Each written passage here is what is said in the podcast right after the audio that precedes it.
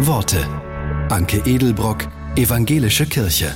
Beten kann ganz unterschiedlich stattfinden. Laut, leise, zweifelnd oder auch hörend.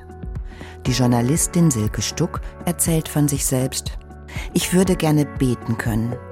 Beten heißt wohl, mit Gott zu sprechen. Aber wie spricht man mit Gott, wenn man sich seiner nicht einmal sicher sein kann? Und was sind meine Erwartungen dabei?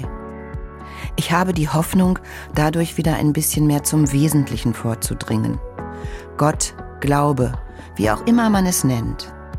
Innehalten, still werden, mich auf mich besinnen, den alltäglichen Irrsinn hinter mir lassen. Eine kleine Ecke im Schlafzimmer, hinter mir das Fenster, das könnte der richtige Ort sein. Ich versuche jetzt ab und zu genauer hinzuhören, da sein und horchen, da sein und genau hinschauen.